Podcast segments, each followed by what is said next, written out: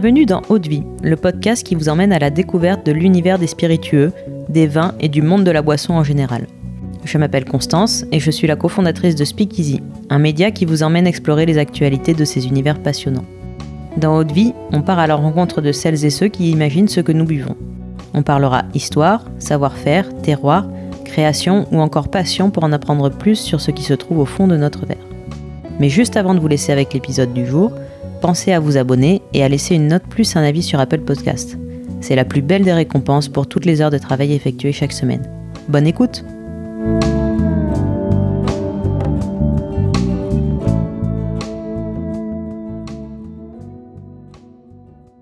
Bonjour à tous et bienvenue dans ce troisième épisode de l'été. Dans ce format estival, on va vous faire découvrir des spiritueux que vous pourrez goûter et partager autour de vous, avec modération bien sûr. Aujourd'hui, j'ai le plaisir d'être en compagnie de Charles-Joseph Augustin, qui est ambassadeur de marque pour la Maison de l'Hédonisme, une marque distributrice et révélatrice de pépites du monde des spiritueux. Bonjour Charles. Bonjour à tous, bonjour Constance. Merci beaucoup d'être avec nous aujourd'hui. Euh, pour commencer, est-ce que tu veux bien nous parler de ton parcours et de la manière dont tu es tombé dans le monde des spiritueux? Oui, oui. Euh, du coup, moi, euh, finalement, le monde des spiritueux, c'est un peu euh, le premier monde professionnel que j'ai connu. tout simplement quand j'ai commencé à travailler en tant qu'animateur dans les duty free en région parisienne. Du coup, j'étais animateur multimarque pour plusieurs segments chocolat, thé, café et spiritueux. J'étais dans une agence qui avait une section de spiritueux et je me suis rendu compte que ça me passionnait et euh, j'ai poussé la passion et euh, l'expérimentation personnelle le, en autodidacte. Et finalement j'ai poussé j'ai poussé jusqu'à obtenir un poste de brand ambassadeur du coup au sein de cette agence pour un grand groupe de spiritueux.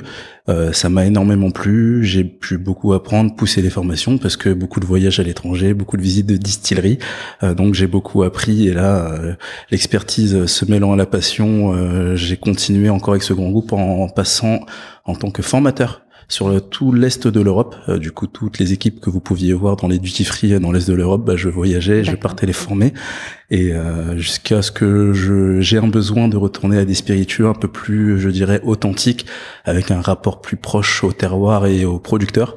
Ce qui fait que j'ai recherché un autre poste de brand ambassadeur et j'ai trouvé euh, la maison de l'hédonisme sur mon chemin. D'accord, donc c'est euh, ces valeurs d'authenticité et de, de, terroir, c'est euh, c'est quelque chose qui, qui incarne la maison de l'hédonisme Oui, complètement. Authenticité, terroir, transparence et vraiment euh, rapport au producteur. Euh, c'est ce qui m'a plu moi directement quand j'ai échangé euh, les premiers échanges avec la maison de l'hédonisme. C'est ce rapport au producteur. Euh, toutes les marques qui sont au portefeuille sont des producteurs partenaires et j'ai envie de dire même des, des amis derrière. C'est des personnes qu'on aime représenter, dont on a confiance. Aujourd'hui, quand je vais sur le terrain, que ce soit sur des masterclass, des animations, de la représentation avec des dégustations cavistes ou au bar et restaurant, j'ai confiance dans mes producteurs et j'y vais à 100% parce que je sais euh, ce qui, euh, ce qui promouvoient et je veux transmettre cette passion et leurs produits auprès des, des, euh, des partenaires. D'accord. Donc euh, oui, une belle histoire euh, humaine aussi Complètement. à travers les spiritueux. C'est un peu l'idée, la maison de l'hédonisme, on aime bien dire qu'on est au cœur d'un collectif, que ce soit nos partenaires revendeurs, les cavistes, les bars et restaurants, mais aussi auprès des producteurs. on essaie de mettre en place des, des, synergies auprès de nos producteurs, que ce soit par exemple la maison Longto, qui va distribuer les produits de la distillerie à One Nature en Guadeloupe, à One Nature qui va prendre des rhums de Longto pour les travailler et pour faire des euh, des, des, produits à base de distillation de rhum blanc, notamment. Euh, voilà, il y a une synergie auprès de tous nos producteurs et des, créations finalement, et on aime bien dire qu'on est au cœur de ce collectif. Et c'est vraiment créer du lien, être euh, des accélérateurs de particules auprès de tous nos producteurs. Super. Ben, tu, tu transmets bien cette, cette passion en tout cas. Et maintenant, on va passer à ta sélection de l'été. Donc, quels sont les, les, spiritueux que tu as envie de nous faire découvrir aujourd'hui? Aujourd'hui, j'en ai sélectionné trois, du coup. Euh, un rhum blanc de la maison Longto, qui est euh, le nouveau millésime de rhum blanc parcellaire de la parcelle numéro 1. Ensuite, c'est la distillerie Wine Nature avec la liqueur de noisette. Et la, le dernier produit, c'est un whisky français, le whisky Chancat, un whisky gascon à base de maïs à 80% et 10% seigle et 10% orange. D'accord. Donc euh, trois différents spiritueux. On a un rhum. C'est ça. Rhum blanc, du coup, euh, trois différents spiritueux, des provenances euh, différentes. C'était un peu l'idée de proposer des profils bien différents. Du coup, on a un rhum blanc avec euh, la Maison Longto. Maison Longto, c'est un rhum agricole de Guadeloupe. c'est la plus ancienne distillerie de rhum agricole encore en activité.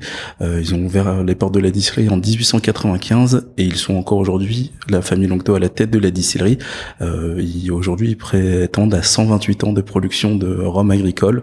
Donc, un joli patrimoine aromatique. C'est aujourd'hui euh, une maison qui est 100% familiale parce que la famille Longto produit le rhum qui porte leur nom de famille. C'est la cinquième génération qui est à la tête de la distillerie. Et euh, ils sont aussi, et ça point très important, autonomes en canne à sucre.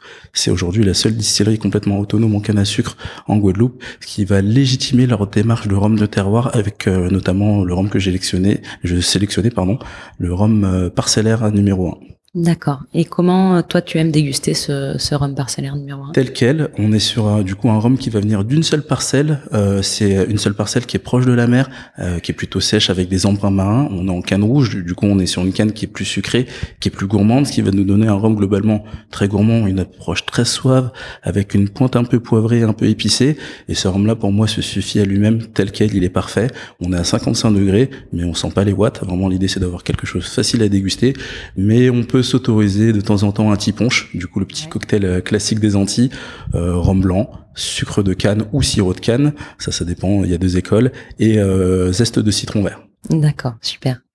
Et donc tu nous as parlé aussi de la distillerie euh, Awen Nature. Oui, la distillerie Awen Nature pour la distillerie Awen Nature qui fête ses 10 ans d'ailleurs euh, spécial euh, spécial un mot spécial pour euh, Julien Fanny du coup qui est le maître distillateur.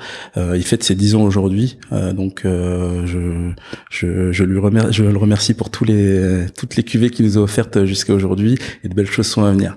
Du coup pour cette cuvée pour Awen Nature, j'ai sélectionné le la liqueur de noisette. La liqueur de noisette qui est euh, pour moi son petit bijou.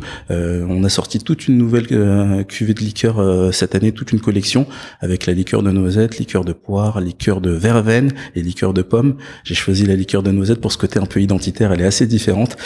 c'est un petit bonbon finalement. C'est ce côté noisette torréfié mais avec beaucoup de notes auxiliaires, avec ce côté très pâtissier. On a de la vanille, on a du caramel. Il y a plein de choses qui se passent et avec une sucrosité maîtrisée. C'est vraiment ça le plus important. On n'est pas sur une liqueur trop sucrée.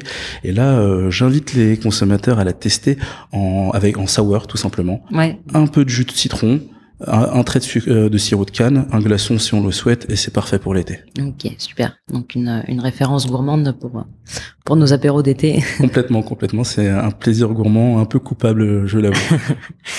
et hum, tu voulais nous parler aussi donc d'un whisky? Oui, le whisky Chancat.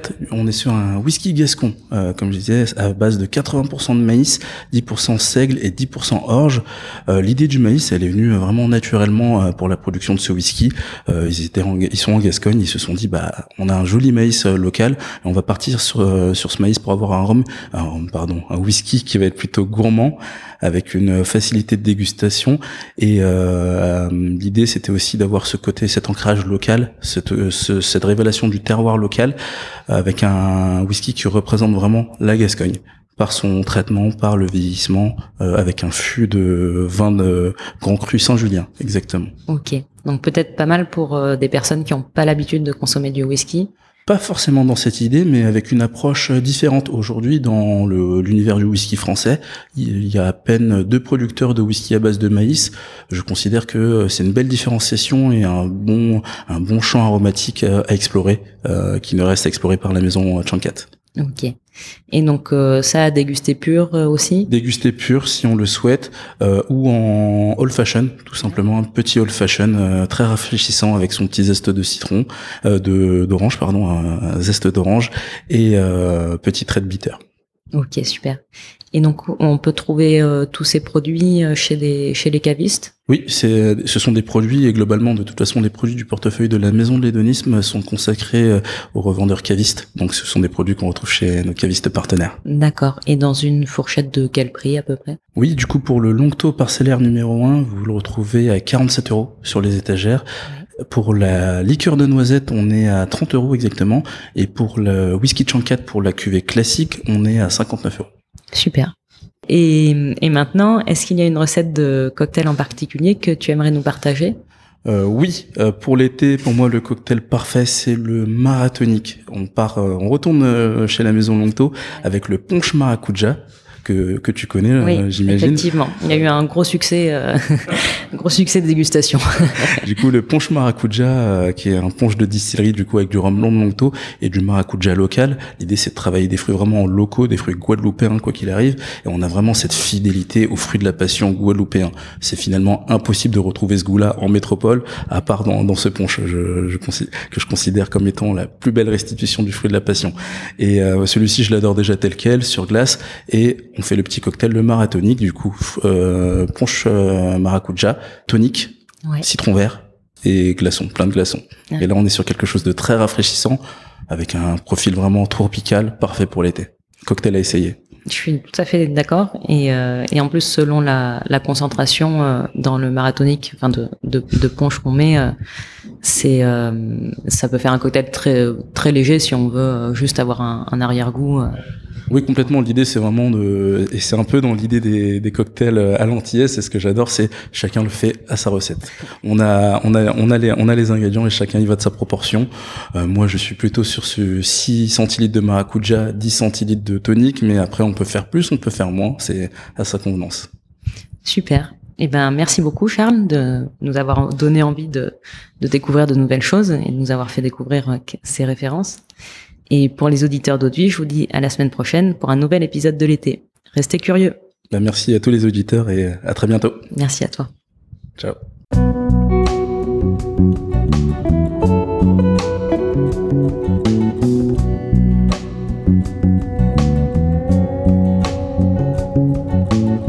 Haute vie, c'est terminé pour aujourd'hui.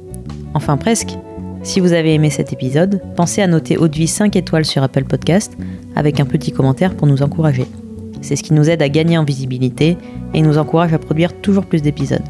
Enfin, si vous souhaitez en apprendre plus sur l'univers des vins, des spiritueux et du monde de la boisson en général, rejoignez-nous sur Speakeasy, le lien est dans la description. Merci encore et à la semaine prochaine.